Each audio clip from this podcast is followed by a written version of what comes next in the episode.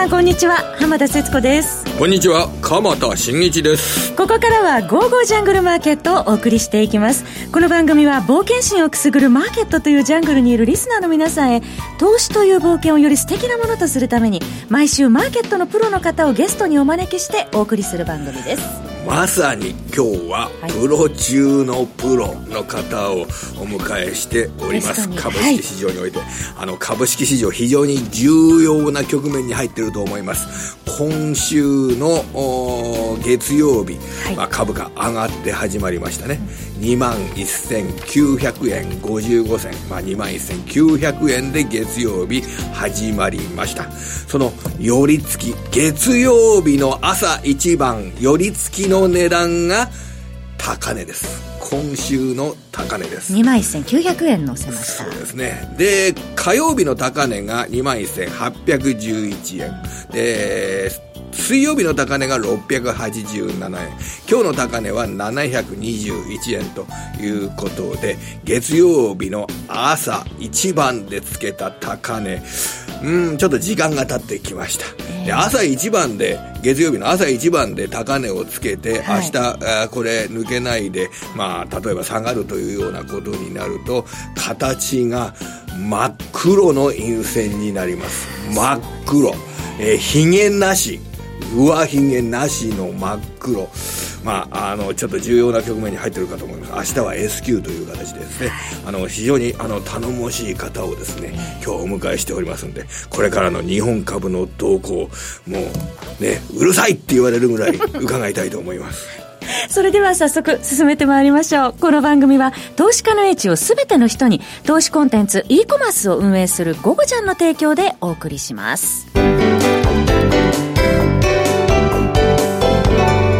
さて今、鎌田さんに今週の初めに2万1900円で載せたというお話を伺いましたけど、後でゲストの方にもお伺いしたいんですが、5は今週特に値幅がすごい、ね、そうですね。もう要はこの決算実績、そして、えー、決算見通しがアメリカ、日本という状況で明らかになるような状況の中で、はい、えー、株価の理想的な位置っていうのはどういう位置なのかっていうのを、まあ、考える段階に入っている。はい、で、それの情報、決算関係の情報が提供される前の段階で、まあ、大きな全体感としての資金流入も資金流出も起こりにくいという状況なので、これから決算状況などを踏まえたお金が株を買った方が得なのか、あるいは株を買わないで、やっぱりこれ不況期に入りそうだから、債券を買っといた方が得なのか、まあ、そのあたりの行動を起こす前の段階に、今来てるんじゃないかなと私自身は思っております。そして今日はですね、決算発表、安川電機16時になりました、ね、これ重要だと思いますね。はい、あの要は、先週の株式市場が上がった動機づけというのはやっぱり中国の3月の PMI の改善で工場の稼働が上がってる、製造業の動きが良くなってるっていうようなことで、まあ、自動車産業を得意とする日本やドイツの株価などが先週よく上がった。そして今週頭高値つけたっていうような部分につながってるんですよね。はい、で、そういう状況を期待させるような決算状況になるのかどうかといういうようなことで、まあ、今日のあの安川電機の決算を見る人も多かったと思うんですけれども、はい、現状の第一報のこの数字の状況ではですね、4時に発表されて、その数字の状況ではですね、ちょっと弱めかなという印象を持ってます。あの、前期2019年2月期の営業利益の実績が498億円。これは会社計画に対して32億円、およそ30億円の下振れとなりました。で、えー、その下振れは、まあ、しょうがないかっていう部分あると思うんですよね。はい、あの、ガス、ドガンとこの中国の製造業の投資が落ちてるっていうような状況は認識されたんで、まあ、その利益の実績が落ちるのは、まあ仕方ないかって部分があったかと思うんですけど、けれども、新しい年度の見通しの営業利益、これが、まあ、33億円の減益、6.6%、6.6% 6.6%減益の465億円という見通しが立てられております。これですね、もう数字だけじゃちょっと判断できない部分があります。はい、あの、数字だけ見ると、これ中間期、上半期の数字が開示されておりませんので、どういった上半期、下半期の商談の状況の中で営業利益6.6%減益なのかっていうことが、現時点ではつかめません。今、ただ説明会ですとか、これからアナリストやメディア向けの説明会などで、そのあたりはつかめていくものかと考えられますけれども、おそらくは、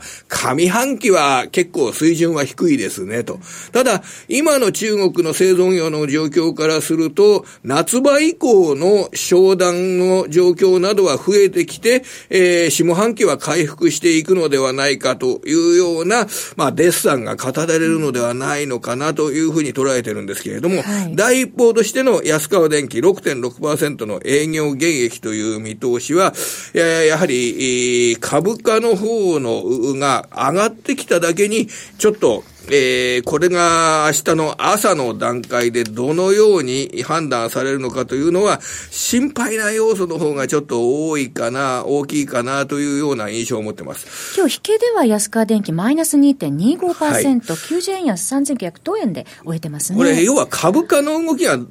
の3ヶ月どうなってるかってことなんですけど、はい、これ、安値が大発会ですよね。1月4日の2426円円。これが大発会ですよね。はい、その大発会の株価が4月の前半4000円を超えるというようなレベルになってるってことは、50%以上、この3ヶ月余りの間に上げてるというような形ですからね。これが、あのー、まあ、あのー、3ヶ月で株価が3割、下がるような株価の波動になってるというような状況ならば、まあ、現役見通しは致し方ないでしょうね、というようなことで、えー、買い戻しが先行するというようなことも考えられるんでしょうけど、はい、ちょっと上がってますからね。えーそれで、ここがやっぱりポイントになるかもしれませんが、あの、いわゆる前期の2月で占めた、あの、中国向けの受注高というのをですね、市向け向け、先向けで見てみると、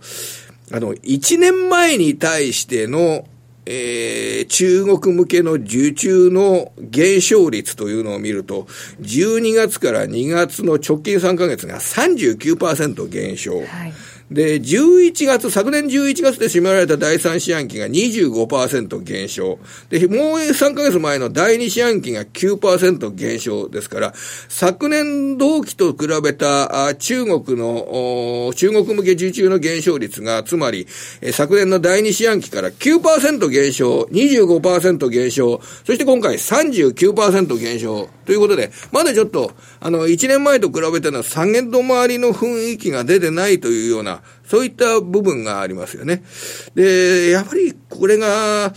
そうですね、3、5月期どうなるかということで考えると、3、5月期も、1年前の3、5月期が6%受注が増加してるんですよね。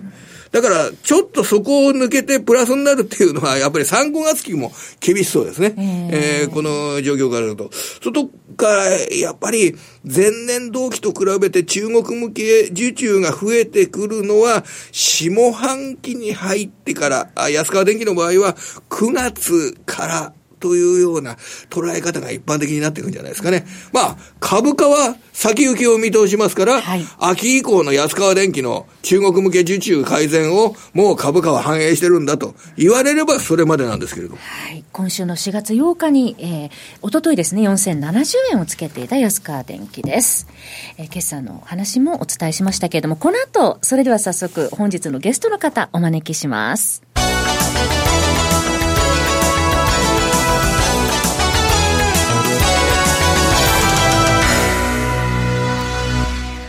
のゲストはマーケットアナリストの荒野博さんです。よろしくお願いします。お願いします。こんにちは、荒野です。日経平均株価週明け2万1900円までいったんですけれども、なかなか2万2000円乗せるというわけには、荒野さんいかないですね。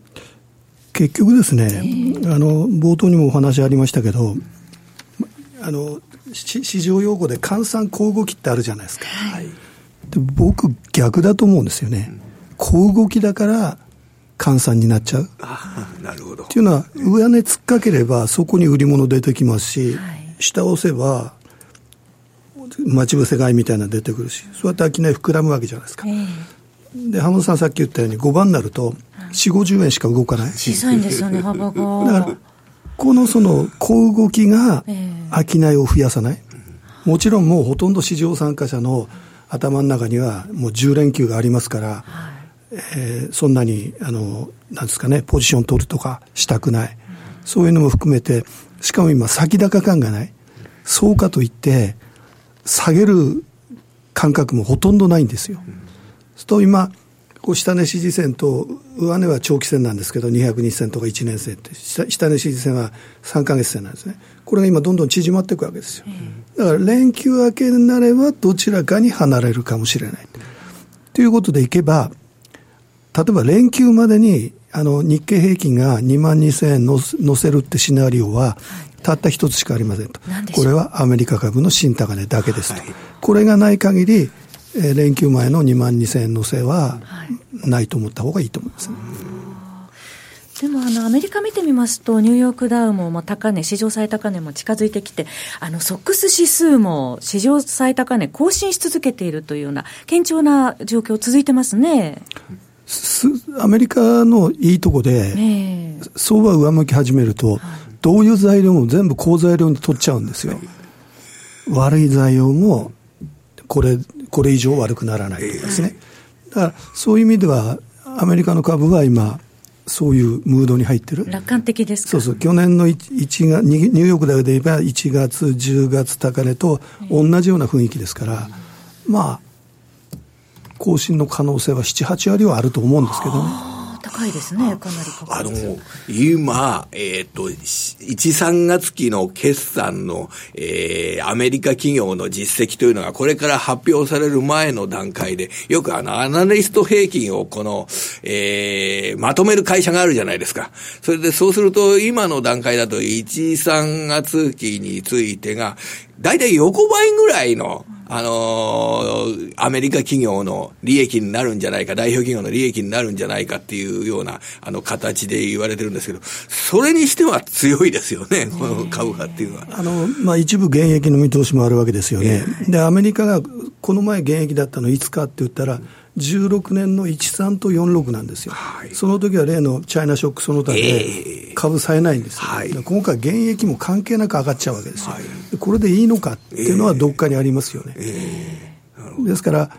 うん、高値はちょっとた例えば言葉悪いですけど、一問抜けみたいな高値の取り方はするとは思うんですが、えー、でも、そこまでのような気がしますけどね。まあ、高値を超えて、ぐんぐん、まあ、上がっていくというような、あそういう展開までは考えない方が、あの、期待しない方が無難でしょうかね、これは、あの、アメリカの。えー、と、と思いますけどね。でも、とは言いながら、新高値っていうのはものすごい日本株にインパクトありますんで、えー、新高値取った時には、何がしか上がる。で、それしか、日経平均が2万2000を超えるシナリオは現時点ではないってことです。世界の中で日本株が、え他の国よりも非常に、えー、輝いている魅力があるというふうに感じるような時代じゃないという、状況じゃないというその国の株価が PR12.4 倍で評価されてるはずがない。はい、低下してますね、はい、PR、えー。やっぱりそうすると、日本株というのは今のところは出遅れで他の国が結構買われた時に、まあ、ちょっと修正されるような、えー、そういう存在と見た方がいいんでしょうか、ね、僕はその言葉嫌いなんですね。出遅れっていうのは。よく割安っていうじゃないですか。えー、それから出遅れっていうじゃないですか。うん、それは割安の理由があるわけです。うん、例えば今 PBR1 倍割れが、東証一部で1000銘柄あるんですよ。半分ぐらいっていうことですか半分でで、これ割安って言いますか？ずっと割安。ずっといるんですよ。万年割安っていうのは、もう評価がそういう銘柄の評価が決まっちゃってるわけですから、えー、それは割安じゃないんです。普通ってことなんですね。普通です。あの、いつもいる場所というような、うん、株式市場の参加者がちゃんと評価して PBR1 倍未満なんですから。それ割安じゃないです。適正価格って言った方がいいわけですね。僕はそう思います。市場が評価した価格、株価ですと。えー、で、その、さっきちょっと PR の話したんで PR の話しますけど、はいはい、例えば、その、去年の、去年の2月6日から日経平均の PR14 倍超えたこと一回もないんですよ。それから10月23日から13倍超えたこと一回もないんですよ。じゃあ、去年の初めぐらいまでなんて言ってたかって日経平均の PR レンジは14、16倍で、14倍下はまあ買いですよ。で、この人たち今どこ行っちゃったのかって。もう、誰も言わないでしょ。そこに全然違う PR で、今、もう、いわゆる駅回り8%、12.5倍ぐらいで、ピターっとなっちゃってますね、これ。で、僕その PR で語って、だから割安でなんとかって、僕はレシオマンって言うんですけど、うん、P レシオですからね。で、今だったら12.4倍、12.5倍を、なぜそうかっていうのを考えなきゃいけないんですよ。じゃあ、日本の株を PR 拡大させでも買うって人は、海外投資家しかいないんですよ。海外投資家は日本株に対しての評価どうなんでしょうか？で、その海外投資家が、例えば17年の高値の頃は、PR16.6 倍まで買ったんです。はい、ね。で、去年の高値は基本的に15.5倍で止まってるんです。去年というか17年、一昨年ですね。で、去年は10月2日の高値で13.95倍なんですよ。で、今言った時は全部海外勢が何週か連続解雇してつけた値段なんです。ということは、今年現時点で終わりのベースの高値3月4日じゃないですか。で、実はそれまで現物先物合計で3週連続解雇してるんですよ。ただし、解雇資額が1兆円にもいかない。で、結果としてつけた PR が12.44倍、はい、どんどん低下してきてますね、PR。ということは、PR を拡大させながら買う海外投資家の日本株の評価が年々低下していると、そうすると僕らは12.4倍、もしかしたら甘んじて受けなきゃいけない。受け入れなきゃいけない。もし違う、13倍買っていいんだよ、15倍買っていいんだよって言ったら、なんか僕らそのシナリオを提示しなきゃいけない。僕は残念ながら今そういうシナリオを提示できないんで、そうすると、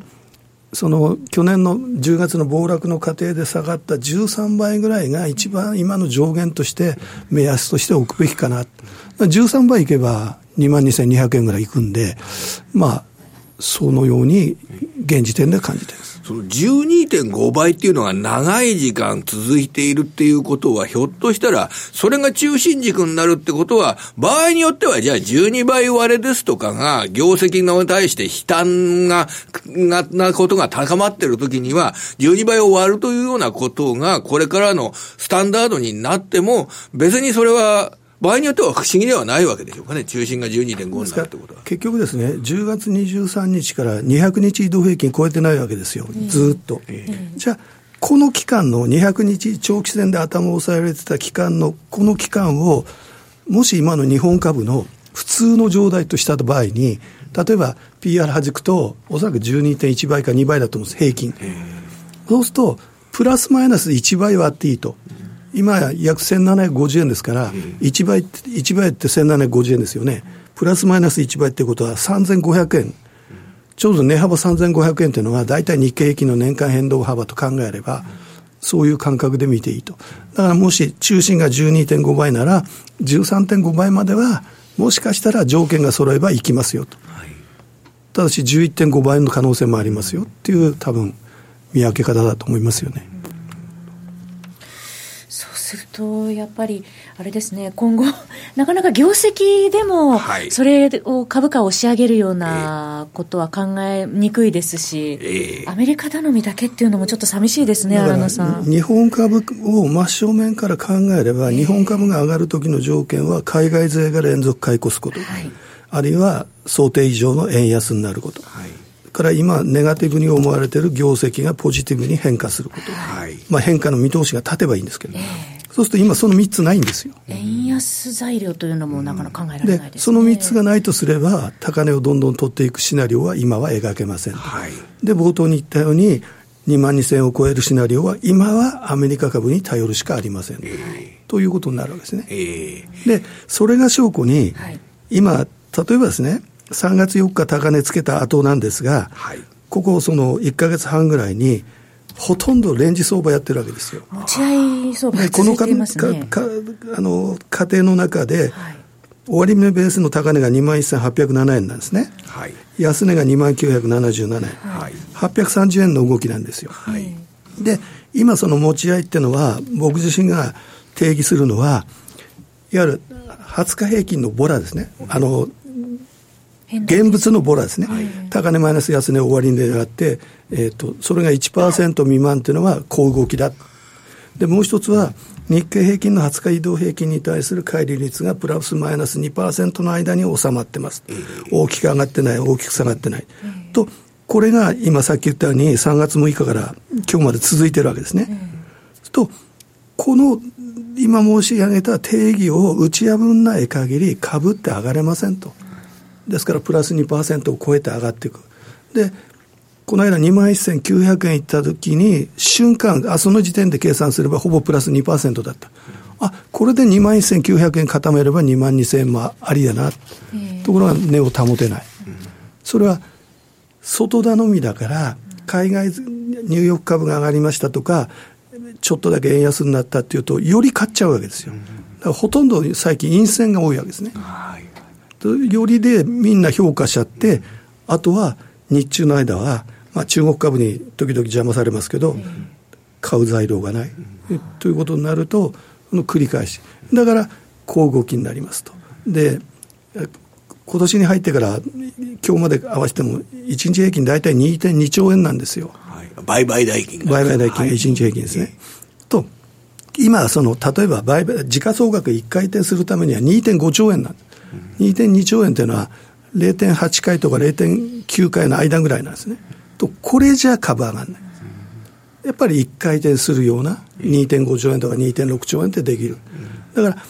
このだから今の換算交互期相場を打破するようなエネルギーもないと。それはなぜかったら10連休控えてるし、今先高感を、日本株雇用の先高感を持てないから、まあ、ポジション持って連休迎えることはないよってなっちゃうわけですよ。で逆に言えば、下値がもう今、上値以上にも硬いんですよ。そうすると、まあ、例えば今2万1200、300円が下値支持線なんですけど、じゃあ売っても取れない。じゃあ。じゃあ、まあ、見れるかというような、行動を起こさないというような結果になるわけですかね、これ。け結局、その、今、まあ、これから始まるであろう、東京の決算発表ですよね。はい、今言われてるような環境で、景気のいい見通し出す企業なんてないですよ。新しい年度の見通し、そんなに大幅増益を主力企業が出してくるっていう環境じゃないですよね、いつだって慎重な見通しなんですから。えーえー、まだ円高リスクもあるわけですよ。だ米中も決まってない。もしかしたら連休に決まるかもしれないけど、そういう時に、見通しを、例えば、わずかでも増益っていうのは勇気いるんですよ。はい直近のお話ですけど、今日、あの、上海がマイナス1.6%、ちょっとこれ気になりますが、明日 S q 控えてますね、荒野さん。あの、去年、去年じゃないです。先月の S q が、ちょうど日経平均で前日比2%下げてるんですね。うん、2月も、これ8日だったんですが、はい、これもマイナス2%なんです。400円以上下げてますね。例えば、3月の S q って3月8日だったんですが、3月4日、戻り高値じゃないですか、それで、頭が重くなって、火水木金って実は800円ぐらい下げてるんです、はい、であの最後のとどめのあの S q 日には400円安やって。ただ、そこが安値になってまた戻ってはいるんですけどね、ただし、明日1日は、2月と3月とそっくりなんですよ。戻ってきて、頭が重くなって、だらだらしてるとこで S q 日を迎える。で、買い材料がない。ということになると、売り仕掛けに出る人がいるんですよね。で、さっき浜さん言ったように、今日上海安で、もしかしたら明日も上海安いかもしれない。で、今晩のニューヨークがよほど上がれば別ですけど、そうじゃないと、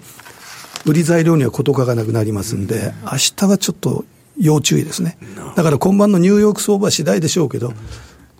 で、ちょっとじゃあネガティブな考え方として、それが、まあ、明日下がってる。それで、この2週間、大型連休前、えー、結構下値が大きくなるというような、そこまでは警戒しなくても大丈夫ですかね。それもあり得るわけでしょうかね、換算交互期相場っていうのは、結論言うと、下値も硬いんです。はい、もちろん上値も重いんだけど、うん、そうすると、よほどの材料がなかないと叩かない。だって売り手だって売りポジション持って連休なんか迎えたくないですよ。そうですよね。しかも下手すりゃ逆皮膚ばっかりかかりますから。だからそうやって考えれば、基本シナリオは動かない。動かない。まあ自分が、あの、ずっと持ってる好きな株があったら、まあ持っててもいいけれども、こうね、大きい、あの、ポジションを取ったりしない方がいいわけでしょうか、これ。これからのために取る人はほとんどいないと思うんですよね。もしプロであれば、あるいはセミプロであれば。そうすると、持ってたやつを処理するか、売りポジションでも買い戻すか、そういう2週間になるわけですから、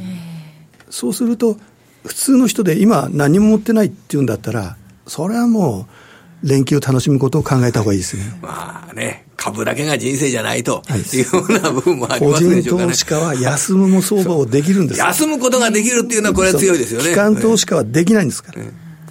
あ、そうだ。それで、荒野さん、今、この4月から、あの、景気敏感株、設備投資関連株なんかすごく上がって、他のイオンだとかセブンアイ・ホールディングスですとかっていうのが、なんかすごい下がったりしてるんですけど、これは、あの組み替えとかしてるんですかねありえますよね。ただし、その組み替えてる人たちも期待感を持ってるんでしょうけど、期待が先行しすぎですよ。だからそういう意味で言えば、その今日の安川の明日の動きどうなるか分かりませんけど、はい、と、ややこう、しっぺ返し食らう部分もあるんじゃないかと思いますよね。こういうのもやっぱり機関投資家が、あの、必ず株にしとかなきゃいけないというような部分があるから、あの、一つの業、こっちの業種は上がって、こっちの業種が下がるとか、その逆ですとかっていうのが起こるだから例えば100億の運用資金やってて、小売業を売って10億円作ったら、10億円なんか買わなきゃいけないんですよ。これはもう定款で決まってるから。そうすると、まあ、その入れ替えみたいなことが起こる。それは、しょっちゅうやってますよ。はいはい。大体逆やるんですけどね。今だから景気敏感株をちょっと組み入れたっていうのは、なんか中国景気の下半期の回復っていうのを視野に入れてポートフォリオを作ったっていう投資家はいらっしゃるわけみんなが中国に強気になってるのが気になるんですよ。僕その、今までのように、過去のように政策が僕は効くとは思わない。んですよ。今までのようにですよ。もちろん何がしかの効果はあると思うんですけど、その、リーマンショックの時のように、中国が世界を救うみたいなことは起こり得ないですから。なんかね、そういう土木関係の投資によって、えー、経済がぐんぐん成長する時代はもう終わってるわけでしょうからね。はい。まあ、日本株は今日はアメリカ株頼みということでお話をいただきましたけれども、はい、まあ、新野さん、アメリカが新高値取ってきたら日経平均株価2万2000円も。描けるというふうに見てよろしいですか、ね、確実にあると思います、ね、あるということですね。はい、さて、ここでお知らせです。えー、荒野さんのメルマガ、えー、荒野博のテクニカルルームから FX オンから好評配信中です。40数年の市場分析の経験を生かされまして、流れや変化、そして転換点を的確に捉え、えー、投資家の皆さんの指針となるよう日々配信されております。価格は月額4500円。荒野博のテクニカルルームからでトレード成果を皆さんどんどん上げていきましょう。詳しくは番組組ホームページ右の午後ちゃんトレードサロンのバナーを皆さんクリックしてください。今日の新野さんのお話を伺えば皆さんあのご認識されるかと思いますけれど、はい、新野さん本当に個人投資家の皆様のためを思って、ええ、もうお話しされてこのメールマガも送ってくださいますよね、はい、あのねデータもすごいですよね。もう本当あ感銘してる次第ですけど、ね、ぜひ皆様にもお手を取っていただきたいと思います。本日のゲストは荒野博さんでした荒野さんどうもありがとうございました。じゃあありがとうございました。川田さんもどうもありがとうございました。この番組は投資家の英知をすべての人に投資コンテンツ e コマースを運営する「ゴゴジャン」の提供でお送りしました。